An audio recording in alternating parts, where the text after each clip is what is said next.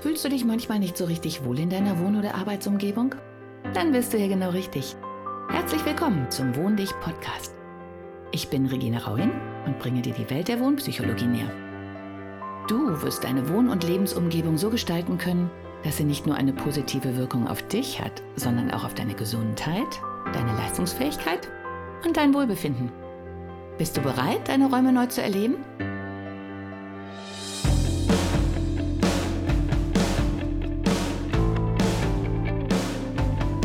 Hallo und herzlich willkommen zu meinem Podcast.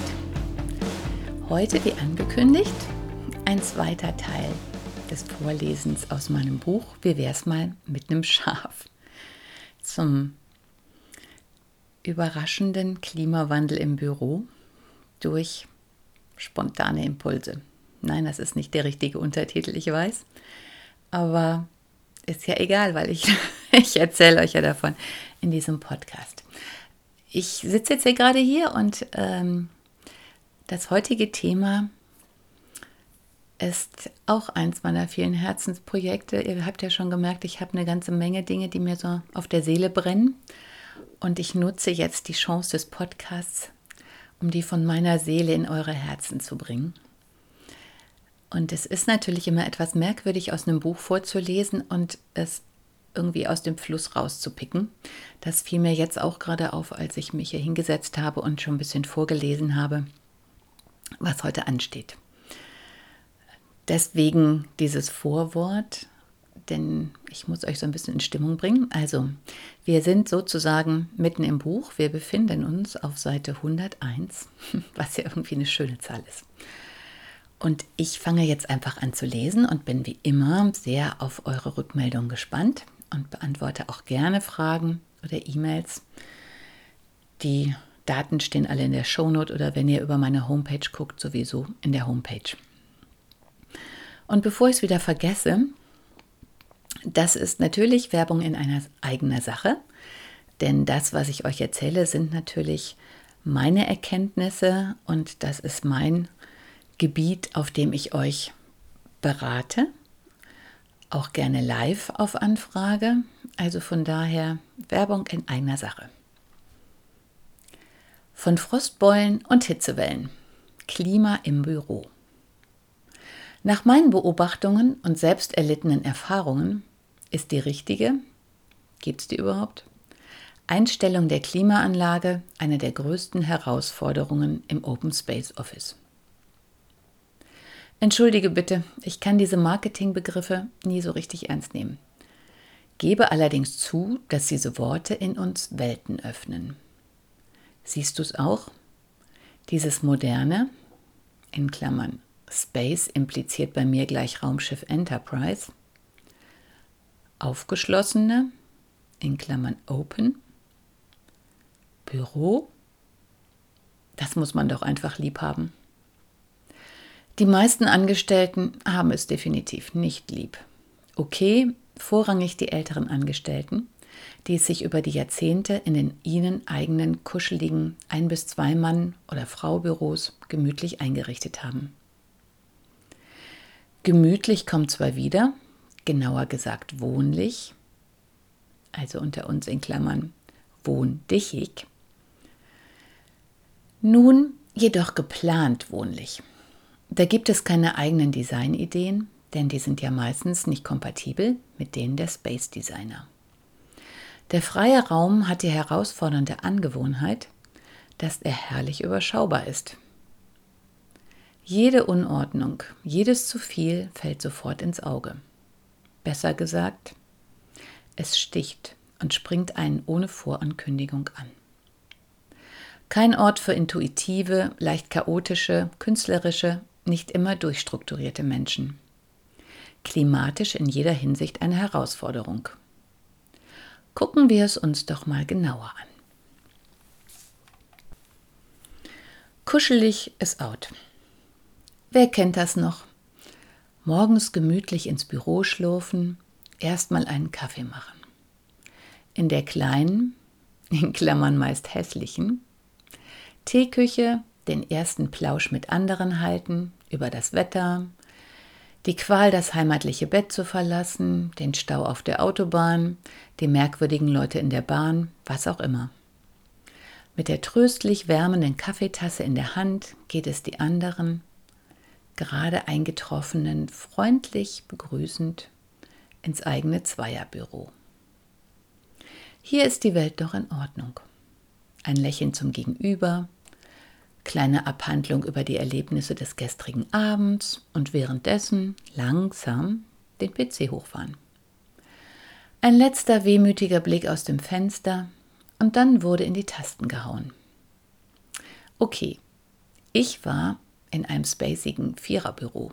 In jeder Ecke eine Kollegin, eingeklemmt zwischen Schreibtisch auf der einen Seite und einer riesigen Zeichenmaschine in der Ecke. Rückwirkend betrachtet perfekt. Wir haben schon damals, in Klammern Anfang der 90er Jahre des letzten Jahrhunderts, zwischen Sitzen und Stehen gewechselt. Klimaanlage war kein Thema, denn wir hatten riesige Fenster, die man kippen konnte. Durchzug machen ging auch, hatte allerdings ungünstige Auswirkungen auf unsere Transparente. In Klammern für Jüngere ein spezielles, sehr wärme- und feuchtigkeitsempfindliches Spezialpapier für Architekten und Designer. Ich will sagen, die Transparente flogen dann davon oder blätten sich auf. Für genaues Zeichen das absolute Graus. Als uns mal eine Hitzewelle heimsuchte, waren wir uns nicht zu schade, einfach einen Eimer kaltes Wasser unter den Tisch zu stellen und unsere Fußrezeptoren darin zu baden. Sehr kostengünstig, einfach zu handhaben und absolut wirkungsvoll. Vor allen Dingen absolut autark.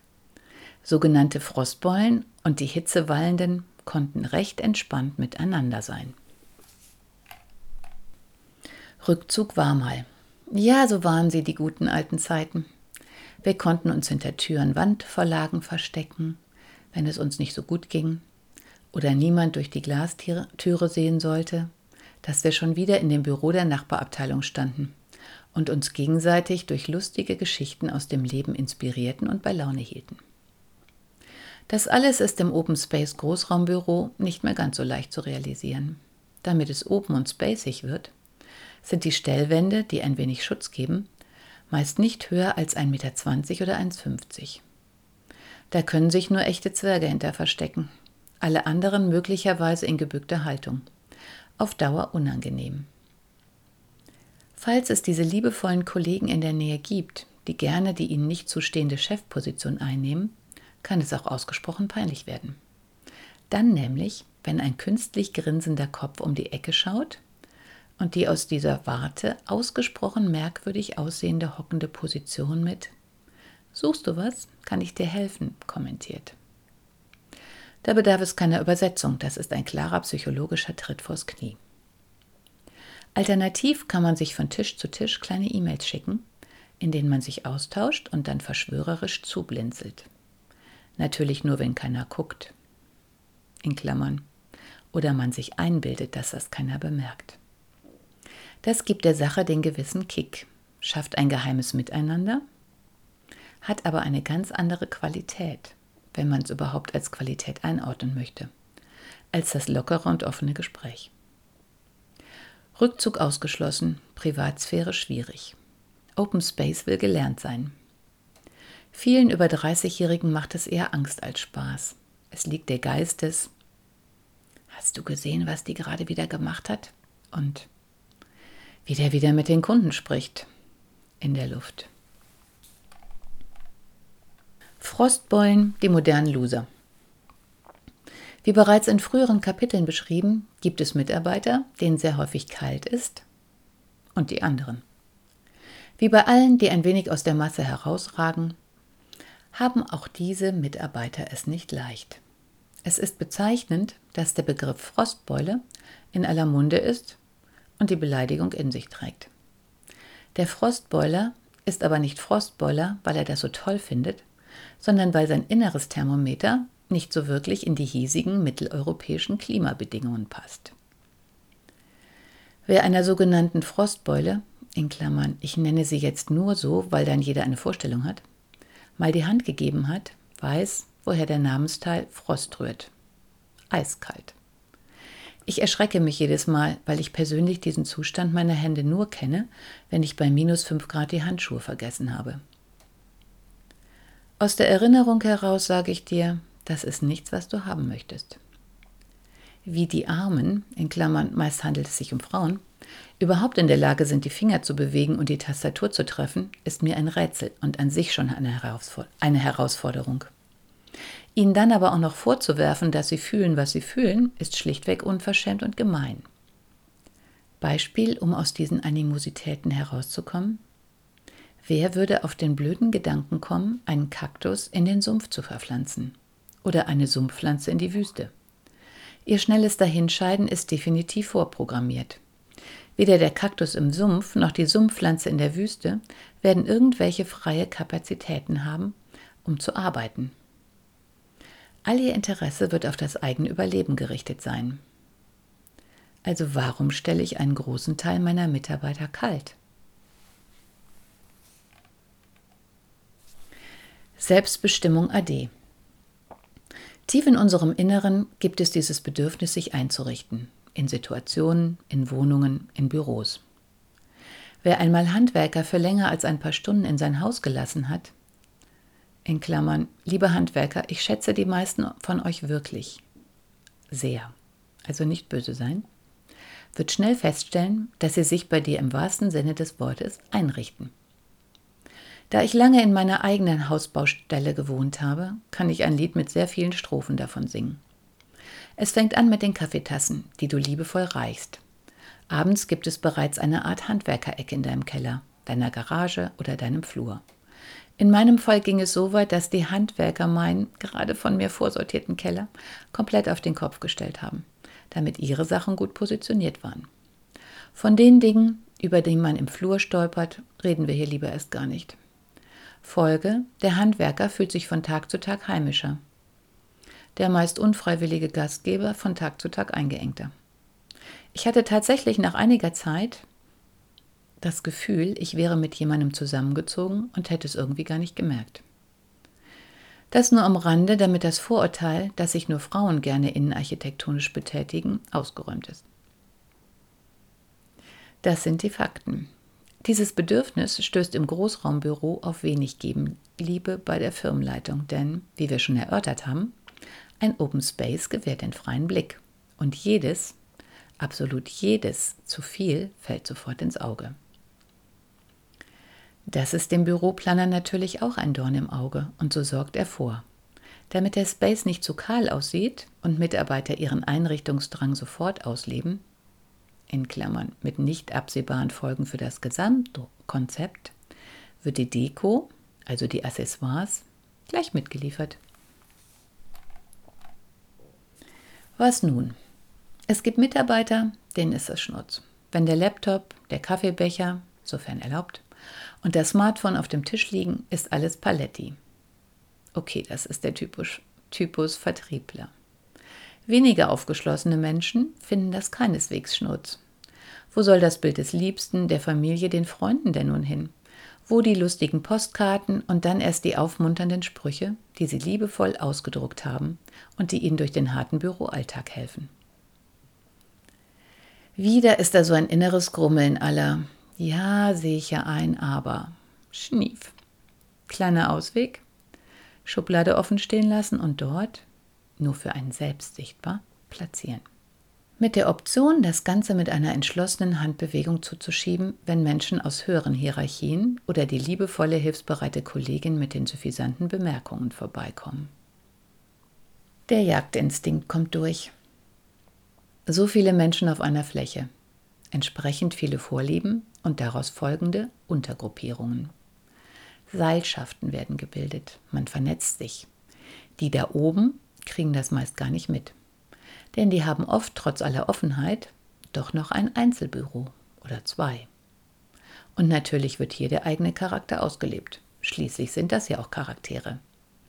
Das Bild vom Lieblingskünstler, eine hübsche Statue, das Bild der Familie im passenden Rahmen, ein teurer Füller und, und, und. Hier die Persönlichkeit und da unten taktische Vorgehensweisen. Da unten werden Terrains abgegrenzt und Besitzstände geklärt. Es werden Absprachen getroffen, zum Beispiel mit dem Kollegen, der direkt gegenüber sitzt. Und die anderen werden zugespitzt in nett und doof sortiert. Vielleicht auch noch in geht so, aber diese Kategorie ist eh nicht sonderlich interessant und wird meist links liegen gelassen. Die ersten Heimlichkeiten werden aus der Not heraus installiert.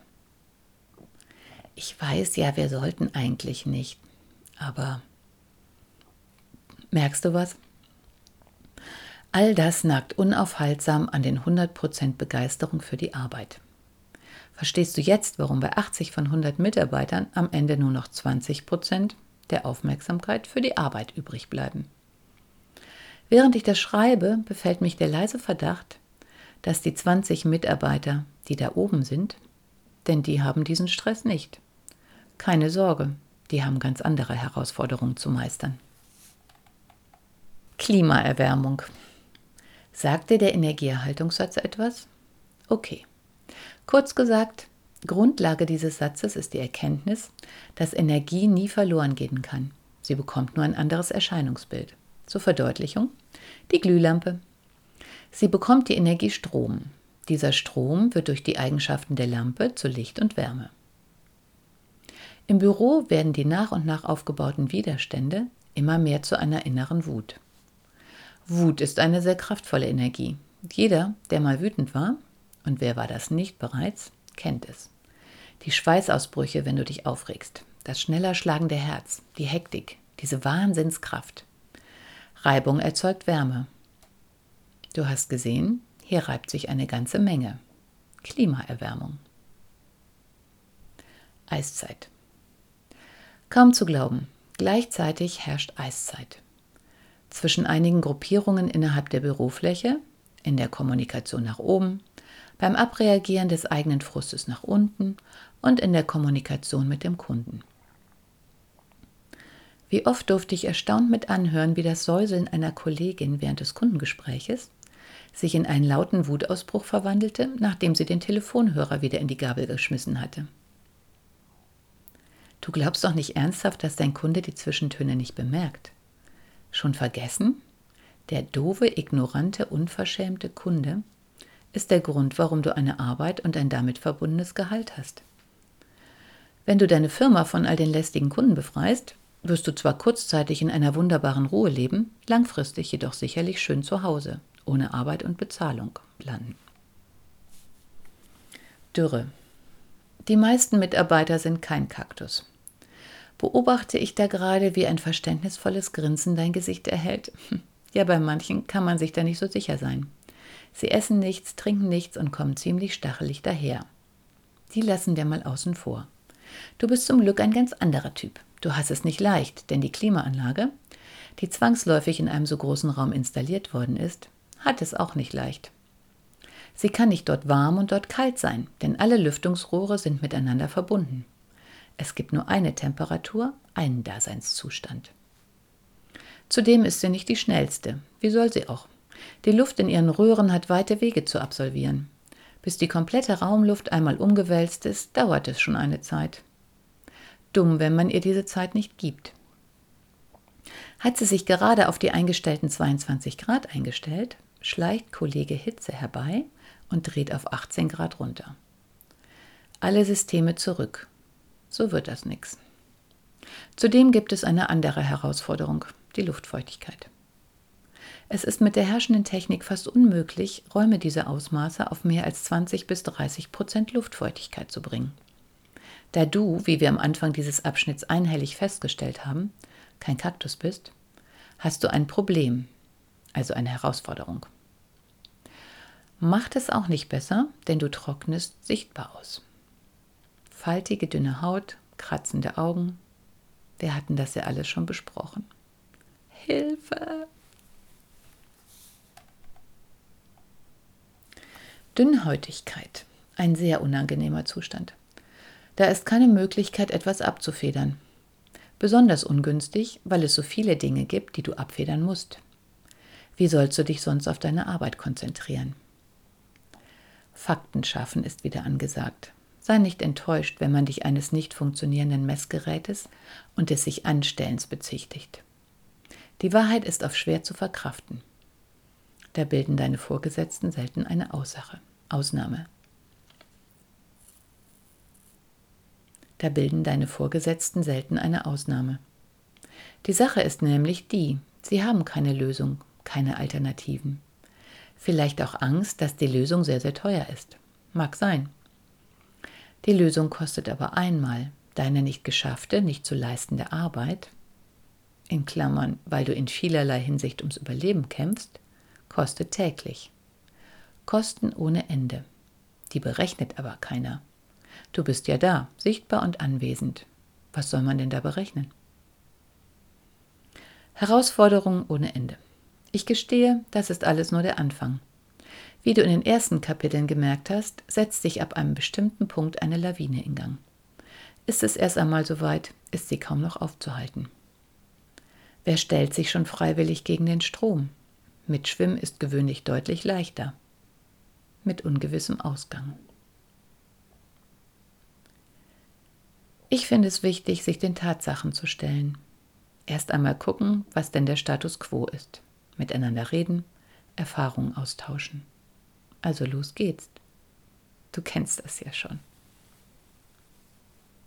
Und jetzt folgen einfach mal so ein paar Fragen, die man sich auf der Zunge zergehen lassen sollte und einfach mal so in sich reinhorchen. Im Buch ist es natürlich einfacher, weil ich extra Platz dafür gelassen habe, um sie auszufüllen. Und ich glaube, es ist auch wichtig, sie einfach mal für sich selber auszufüllen, damit man wirklich was davon hat. Wem geht es genauso wie dir? Was nervt euch am meisten? Wie empfinden deine Kollegen das? Wie geht ihr damit um? Was meint ihr, könnt ihr ändern? Was sind die drei Hauptpunkte? Wie viele Gruppierungen habt ihr in eurer Abteilung? Wo ist die Schnittmenge eurer Meinungen? Habt ihr vielleicht sogar identische Ziele? Was hat bislang dagegen gesprochen, sie umzusetzen? Gibt es möglicherweise Unterstützung aus der Chefetage? Gebt ihr euren Chefs die Chance, euch zu helfen? Welche Infos fehlen euren Chefs, um die Lage besser zu bewerten? Wann fangt ihr an, euch auf den Weg zu machen und eure Situation zu verbessern? Wie kann die Lösung aussehen, wenn es so einfach wäre? Die Lösung sieht etwas anders aus, als viele gerne hätten. Es ist etwas mehr erforderlich, als einmal zu gucken und dann schwuppsdiwupps etwas aus der Schublade zu zaubern. Die Lösung sieht oft anders aus, als man anfangs denkt. Seit einigen Jahren, okay Jahrzehnten, finde ich Lösungen im Miteinander, im offenen, ehrlichen, kreativen Gespräch. Das führt dazu, dass bei entsprechendem gegenseitigen Vertrauen Dinge auf den Tisch kommen, die bislang unter dem Teppich lagen. Ja, ich grinse auch gerade. Aber das trifft es eigentlich ziemlich gut. Die Fakten, die keiner sehen will, die Ängste, Vorbehalte und das latente Unwohlsein, alles, das bislang mit Füßen getreten wurde, muss auf den Tisch. Das kostet Überwindung. Leicht kann jeder. Auf der anderen Seite, wohin hat dich leicht gebracht? Wie war das noch gleich mit den Magenschmerzen, dem Zähneknirschen, den Trösterchen, dem Herzrasen, der Ohnmacht? Schon vergessen? Bislang sind sie alle noch da. Klar, du hast dich dran gewöhnt. Ist halt so, geht eben nicht anders. Ich denke, wir kennen alle diese Aussprüche. Wir zucken einmal mit den Schultern, gucken kurz betreten und machen dann genauso weiter wie bisher. Damit du dich ein bisschen ernährst, heb doch mal den Zipfel des Teppichs hoch. Na, was verbirgt sich da alles? Ich lasse das jetzt mal so stehen. Tja, was verbirgt sich da alles? Meistens eine ganze Menge. Und trotzdem denke ich, gerade wenn man die Teppiche einmal ausschüttelt und die Sachen auf den Tisch legt, ist dann eine ganze Menge, was man ganz entspannt entsorgen kann und dann zusammen, offen und ehrlich, eine neue Situation schaffen, in der sich alle wohler fühlen. Und ich glaube, der allerwichtigste Schritt ist erstmal, die Sachen auf den Tisch zu packen und dann erstaunt festzustellen, dass es den anderen gar nicht so viel anders geht. Also Mutmacher-Deko. Wie wär's mal mit einem Schaf? Tschüss. Hat dir die heutige Episode gefallen? Dann bewerte diesen Podcast am besten mit Kommentar direkt bei iTunes. So gibst du auch anderen die Chance, diesen Podcast besser zu finden und die Tipps nutzen zu können. Hast du vielleicht noch Fragen oder Anregungen für die nächsten Folgen?